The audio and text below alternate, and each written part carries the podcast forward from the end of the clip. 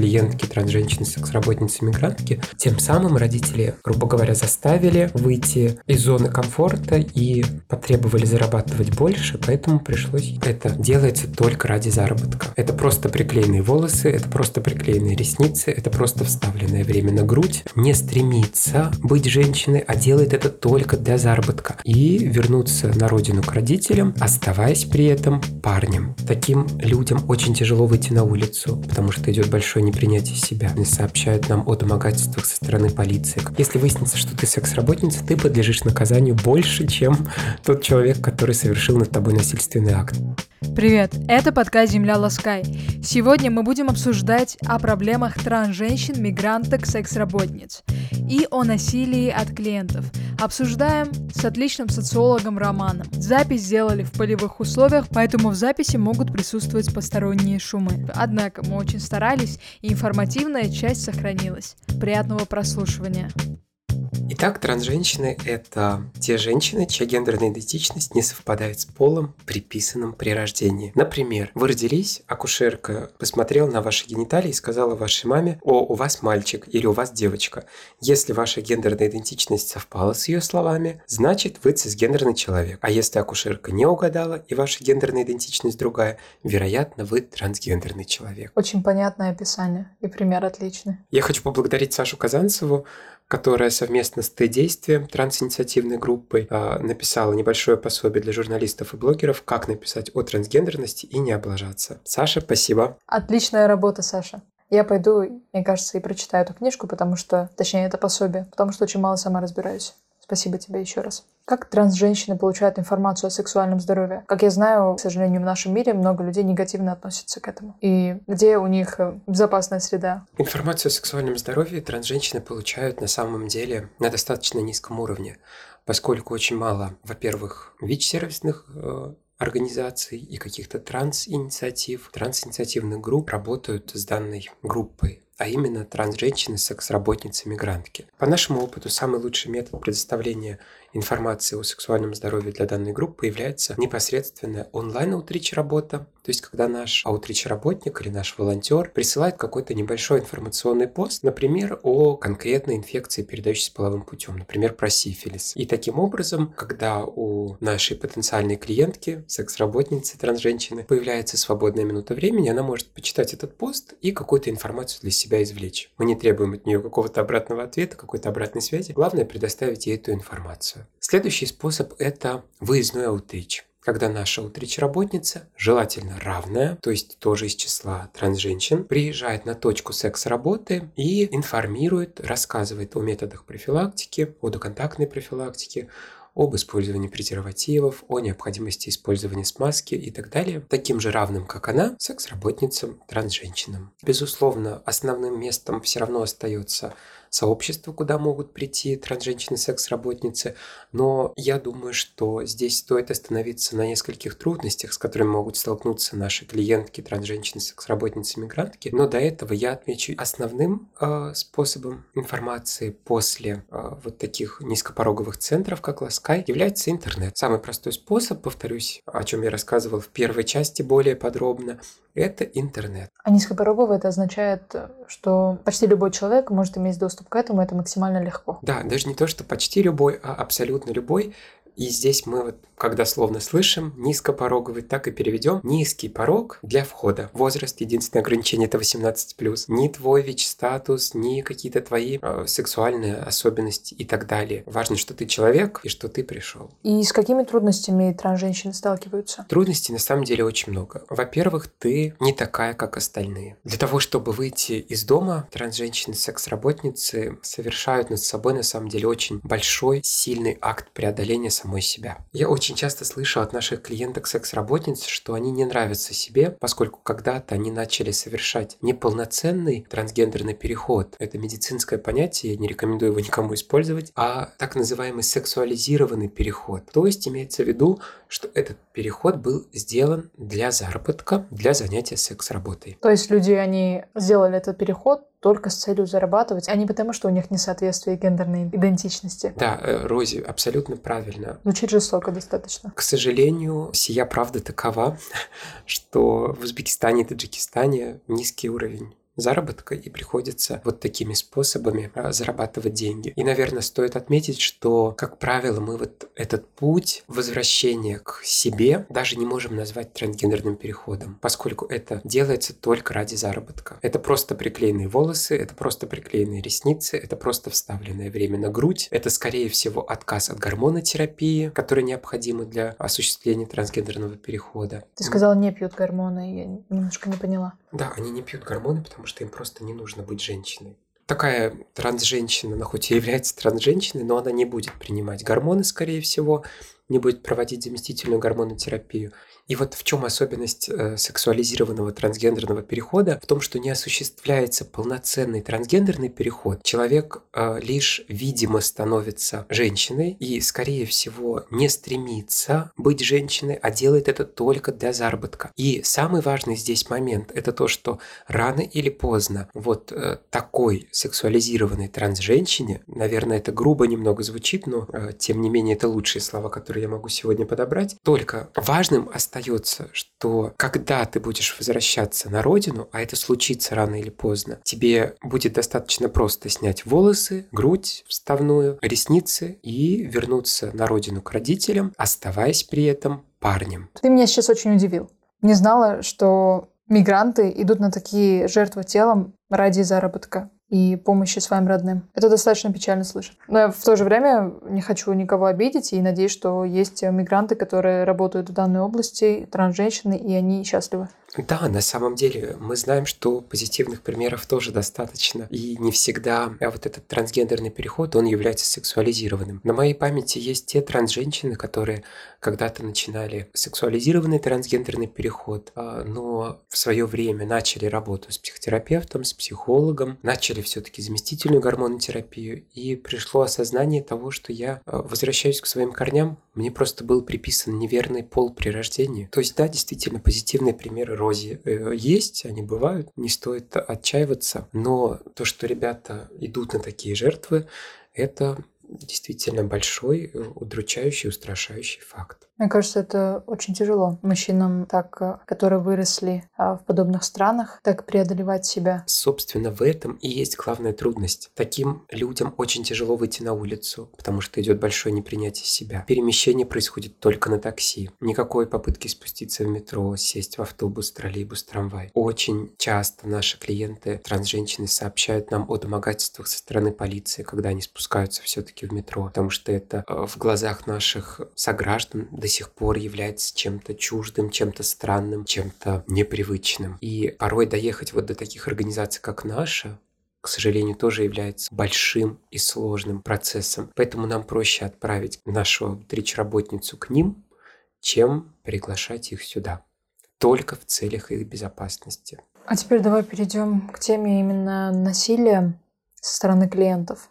Как часто это происходит? Почему? Отвечая на твой вопрос, мне, наверное, стоит напомнить и себе, и слушателям, о какой конкретно ключевой группе мы сейчас говорим. Мы говорим о трансженщинах, секс-работницах из числа внешних мигрантов, преимущественно из э, региона Центральной Азии. Итак, проще всего будет на простых примерах рассказать и объяснить, с каким именно, почему и как часто наши клиенты, наша ключевая группа сталкивается с насилием. А, во-первых, и трансгендерность, и секс-работа, и наличие статуса мигрант – это все является очень сильными индикаторами для того, чтобы каким-либо образом надавить на человека. Рози, как ты думаешь, что такое насилие? Насилие, мне кажется, ну, бывает психологическое, когда унижают, давят, делают так, чтобы человек себя чувствовал ничтожным и плохо, в принципе. И насилие физическое, когда бьют, насилуют, и так далее. Да, также бывают и другие насилия. Я с тобой абсолютно согласен. Бывают и экономические, какие-то иные виды насилия. Я неспроста попросил Рози ответить на вопрос, что такое насилие.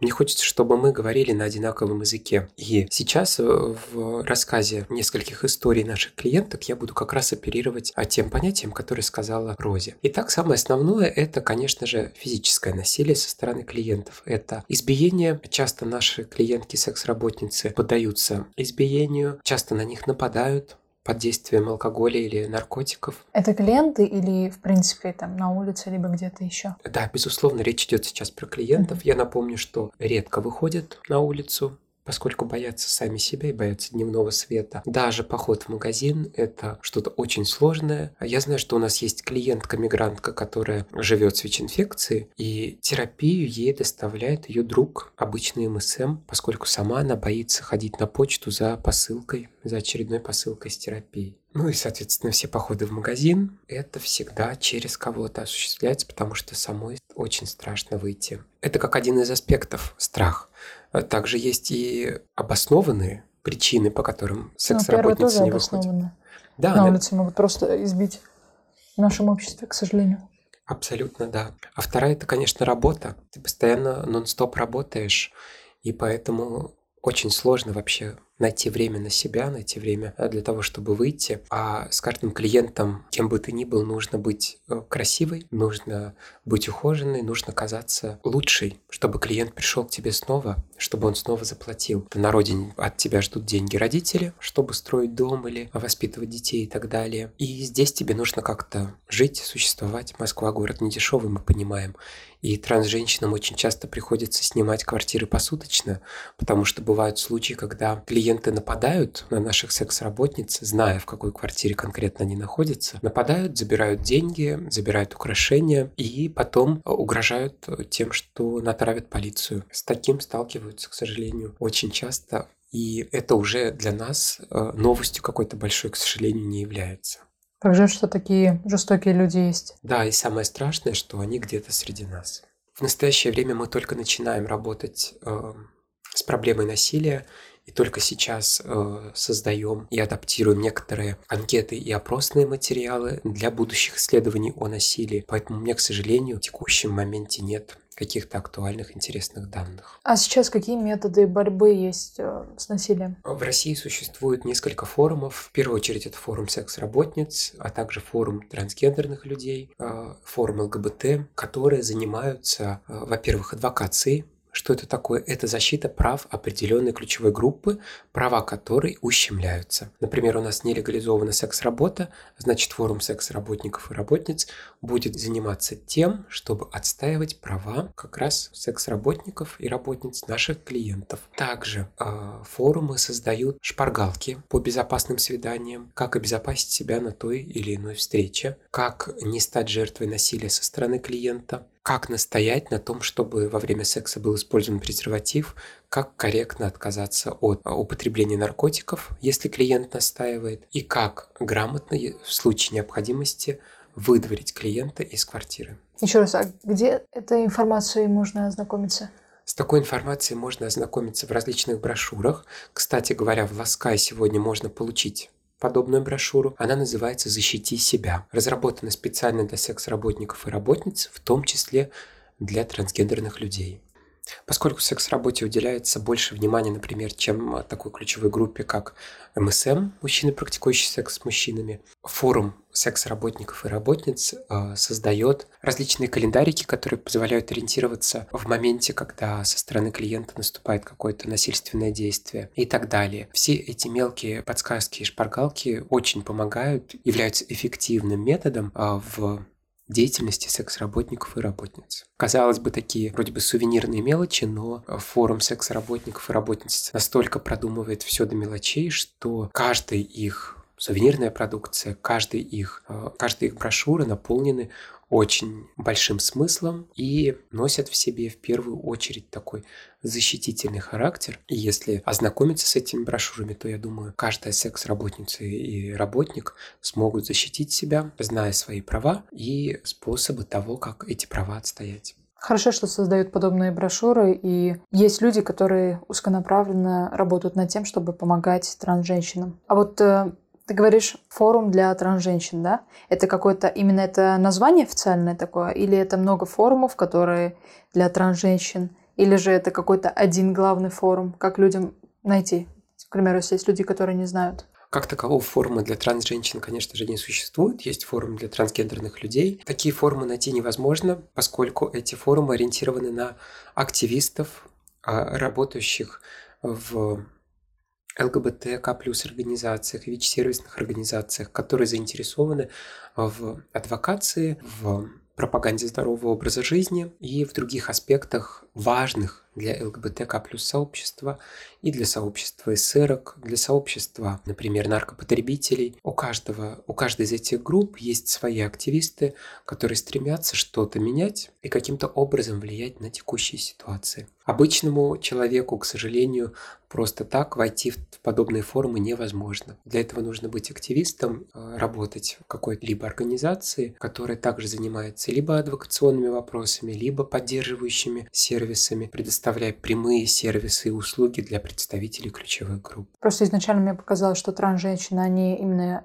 из э, этих форумов получают информацию. Получается, секс-работницы получают информацию от организаций, которые состоят в этих форумах. Да, абсолютно верно. А если один член или полностью организация состоит в каком-либо форуме, э, эта организация будет передавать тот опыт, те знания, которые транслируются в форуме, своим благополучателям, то есть клиентам угу. проектов. Поняла. А для людей, которые нас слушают, э, можешь назвать пару организаций таких? Самая, наверное, крупная организация – это организация СВАН, организация, которая ориентирована конкретно на секс-работников и работниц. Также среди таких организаций можно выделить ряд ВИЧ-сервисных организаций, например, фонд «Шаги», который также занимается работой с данной ключевой группой. И, безусловно, различные транс-инициативные группы, как в Петербурге, в Новосибирске, в Москве и в других городах, где вопросам жизни трансгендерных людей уделяется достаточное внимание.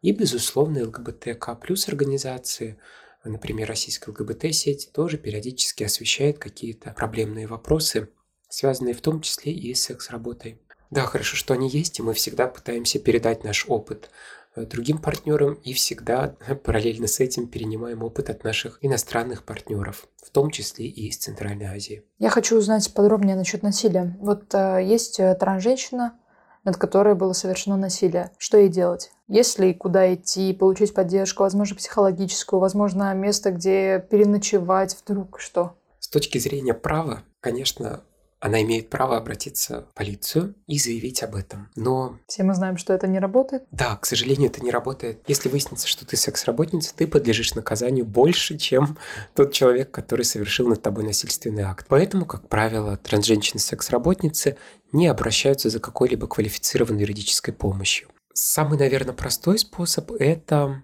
обратиться в за юридической помощью и консультацией в, например, такую организацию, как инициативная ЛГБТ-группа «Стимул», и получить э, полноценную юридическую консультацию и при необходимости помощь. В случае, если это была прям какая-то страшная и тяжелая ситуация. Есть такие организации, например, как Российская ЛГБТ-сеть, вышеупомянутая, э, имеет шелтер, в котором можно остановиться на несколько ночей. Шелтер – это такая безопасная гостиница, которая предоставляется бесплатно представителям ключевой группы. И, наверное, стоит отметить еще одну достаточно молодую инициативную группу, которая называется «Ты не одинока». Данная инициативная группа ориентирована на в первую очередь трансгендерных женщин с Северного Кавказа и трансгендерных людей, ориентирована на помощь каждому и каждой, которые в этом нуждаются. Также Самый интересный проект инициативной группы «Ты не одинока» – это реабилитация женщин, секс-работниц трансгендерных, которые хотят поменять профессию и начать жизнь с нового листа. Это была единственная организация, которая помогает людям, дает новую какую-то профессию, да? Помогает человеку поменять его жизнь. Можно сказать грубо, дает новую жизнь. Я думаю, это прекрасные люди, которые создали такую организацию. Уверена, что много сил вложили и много смелости. Да, абсолютно так и есть. Я лично знаком с инициатором данной инициативной группы. Это очень приятная девушка, тоже а, с Северного Кавказа, очень открытая, радушная и готовая к новым планам, новым идеям, новым людям. И в случае, если кому-то понадобится помощь, я знаю, куда перенаправить человека. Это очень радует. И какие-то особые случаи в твоей практике были? Возможно, связанные именно с этой темой? Из недавних случаев, опять же, добавлю, расскажу э, короткую историю о транс-женщине секс-работнице. Она, во-первых, является мигранткой внешне, она долгое время э, ездила по России, и оказывала секс-услуги за деньги в разных регионах. Это был не эскорт, то есть не какое-либо сопровождение, а миграция в ключе секс-работ. Я знаю, что она проработала в Москве, например, месяц, потом она две недели работала в Питере, потом на две недели улетала в Казань, и там предоставляла услуги по секс-работе. Потом больше месяца она была на Дальнем Востоке, и там тоже предоставляла услуги по секс-работе. Она вынуждена это делать с одной целью – это заработок. Дело в том, что в какой-то момент она отправила родителям настолько большую сумму денег, что они подумали, что это ее реальная зарплата. В следующем месяце она отправила уже меньшую сумму, и родители спросили, почему ты отправляешь меньше нам. В прошлый раз сумма была больше. Тем самым родители, грубо говоря, заставили выйти из зоны комфорта и потребовали зарабатывать больше, поэтому пришлось ездить по разным регионам, только чтобы э, поддержать родителей на должном уровне. Родители, согласно исламским традициям и согласно нашим э, центральноазиатским правилам, это всегда очень уважаемый субъект в жизни каждого ребенка. Я знаю, что даже если от многих наших клиентов, мигрантов, у которых случился камин перед родителями, и они отказались от них, они все равно, наши клиенты все равно стараются поддержать своих родителей, пересылают им деньги, даже если те не выходят на контакт и не общаются со своими детьми. Вот эта вот финансовая, экономическая пирамида, она существует, она является такой подпольной. Более подробно о миграции и мигрантах можно послушать в нашем предыдущем подкасте с Рози. Это было очень удивительное, увлекательное времяпрепровождение. Очень тяжело, когда ты являешься такой уязвимой группой, и самые близкие, самые дорогие люди, к сожалению, не поддерживают и перестают, в принципе, общаться. Тебе есть что добавить? Да, я, наверное, бы добавил, поскольку ты сейчас заострила внимание как раз на э, родительско-детских отношениях. Наверное, стоит отметить, что в моей практике были случаи, когда родители полностью отказывались от своего ребенка, узнав, что э, он совершает трансгендерный переход, не принимали или не были готовы даже к гомосексуальности ребенка. И если в России, я думаю, что мы уже готовы как-то в спокойном темпе обсудить это с родителями. В большинстве случаев камин то центральноазиатские страны еще пока что к этому не готовы. И самый большой камень преткновения находится в таких странах, как Туркменистан и Узбекистан, где до сих пор уголовно преследуются однополые мужские связи. А в Узбекистане, например, за гомосексуальную связь, за гомосексуальный половой контакт мужчине грозит тюрьма сроком на три года.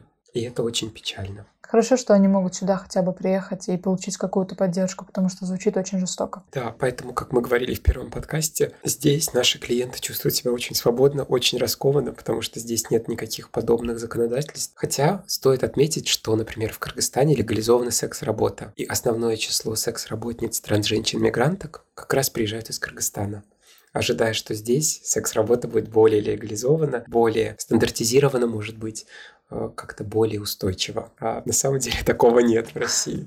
Вот это очень интересный факт для вас. Да. Спасибо, что дослушали данный подкаст. Нас можешь слушать там, где ты обычно слушаешь. И, пожалуйста, оставляй комментарий, ставь сердечку и задавай вопросы, на которые мы постараемся ответить в следующих выпусках. Чао-чао!